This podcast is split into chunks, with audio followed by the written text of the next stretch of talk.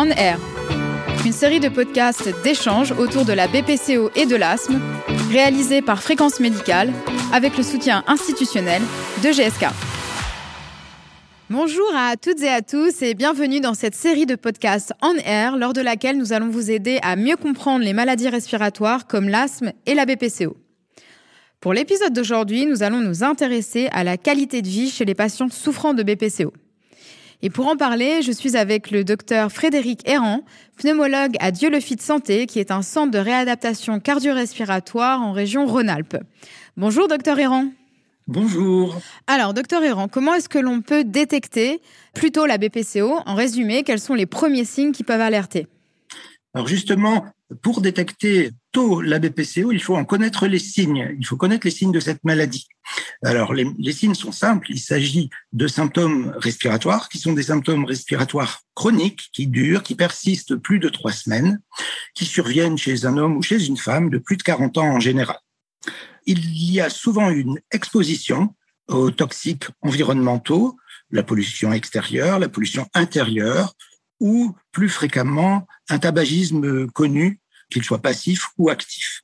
Ces symptômes sont souvent banalisés par le patient lui-même, qui dira je tousse parce que je fume, mais ce sont des symptômes qui persistent, qui sont progressifs dans le temps, en ayant tendance à s'aggraver progressivement. Ce sont des gens qui toussent, qui crachent ou ne crachent pas, qui sont gênés à l'effort, qui peuvent se sentir simplement fatigués et avoir réduit leur activité physique tous ces signes apparemment anodins pour le patient doivent nous inciter, nous médecins, à avoir un réflexe systématique qui déclenche un bilan respiratoire pour confirmer ce diagnostic. Quels sont les outils à la disposition du médecin pour faire ce bilan respiratoire? C'est une bonne question, parce qu'en fait, les, les, symptômes sont banals, comme je vous le disais, et souvent passent inaperçus, ne sont pas forcément exprimés par le patient. D'où l'intérêt d'un dépistage systématique. Alors, on peut par exemple imaginer simplement d'utiliser des questionnaires, des auto-questionnaires que par exemple le patient pourrait trouver et renseigner en salle d'attente avant la consultation. Il existe un questionnaire publié sur le site de la Haute Autorité de Santé, qui est tout simple, hein, qui euh, contient cinq questions et euh, trois réponses positives sur les cinq nous conduisent à, à évoquer et à penser à un diagnostic systématique. Donc, c'est des choses qui peuvent être tout à fait facilement mises en place dans n'importe quel cabinet. Alors la BPCO, c'est une maladie chronique qui persiste donc dans le temps. Comment est-ce que l'on peut accompagner au mieux les malades dans cette maladie chronique?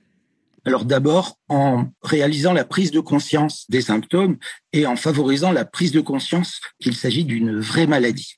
La première étape, ça va donc être de d'identifier, de reconnaître la maladie. Comment faire en rattachant les symptômes, les événements qu'a vécu le patient, par exemple des infections respiratoires successives, à cette maladie, cette véritable maladie qu'est la BPCO, la bronchopneumopathie chronique obstructive. Pourquoi? Ben, Parce qu'elle peut se compliquer, elle peut évoluer vers l'insuffisance respiratoire chronique. Et donc, la reconnaissance de la maladie, c'est vraiment la première chose, et la reconnaissance de la maladie, non seulement par le médecin, mais par le patient lui-même. La question du tabac arrive très très vite derrière euh, cette constatation. Il ne faut pas être trop culpabilisant vis-à-vis du patient, vis-à-vis du tabac, tout simplement parce que la BPCO, même si elle est majoritairement favorisée par le tabagisme, il existe des fumeurs qui euh, ne développeront jamais de leur vie une BPCO, puis à l'inverse, il existe des patients BPCO qui n'ont jamais fumé. Et donc, le lien de cause à effet chez un patient donné n'est pas quelque chose de si rigide qu'il peut y paraître au premier abord. En revanche, chez les patients fumeurs, le fait d'identifier le tabagisme comme facteur ayant pu aggraver et favoriser la maladie, c'est quelque chose d'important parce que ce sera la base pour la construction d'un programme d'aide au sevrage tabagique. Donc, une fois cette euh, prise de connaissance d'une vraie maladie effectuée, on peut, sur cette base, mettre en place une stratégie d'accompagnement de cette maladie qui est une maladie chronique. Au cours de son évolution, cette maladie va altérer la qualité de vie du patient, elle va conduire à une déficience fonctionnelle, c'est-à-dire que étant essoufflé, je ne vais plus pouvoir effectuer telle ou telle tâche et le fait de ne plus pouvoir assumer telle ou telle tâche va conduire le patient à un handicap qui peut être un handicap personnel mais qui peut aussi être un handicap professionnel, familial, facteur d'isolement, de dépression chronique du patient. On est donc devant une maladie générale qui est chronique, qui va évoluer sur des chiffres qui se comptent en dizaines d'années et qui va nécessiter un accompagnement de longue durée qui place l'importance, tout ça, ça place l'importance de la notion de parcours de soins du patient dans ce type de pathologie qui s'inscrit dans le long terme. Tout ça nous, nous laisse penser qu'au cours de son histoire et au cours de la BPCO, le patient atteint aura recours et aura besoin de nombreux professionnels de santé.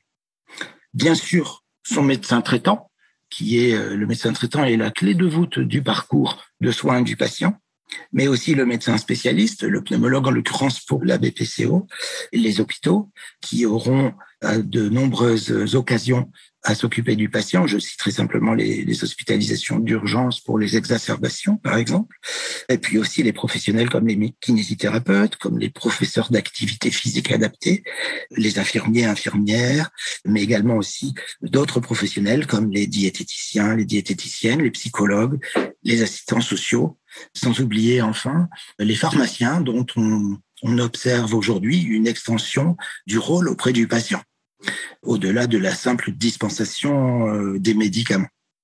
Et donc, pour aider le patient à toutes les étapes de son parcours, il est nécessaire que ces, professionnels euh, puissent intervenir de façon à la fois coordonnée et communicante dans le parcours de soins, de manière à fournir, quand c'est nécessaire, le service, l'assistance qui convient à chaque moment de l'histoire.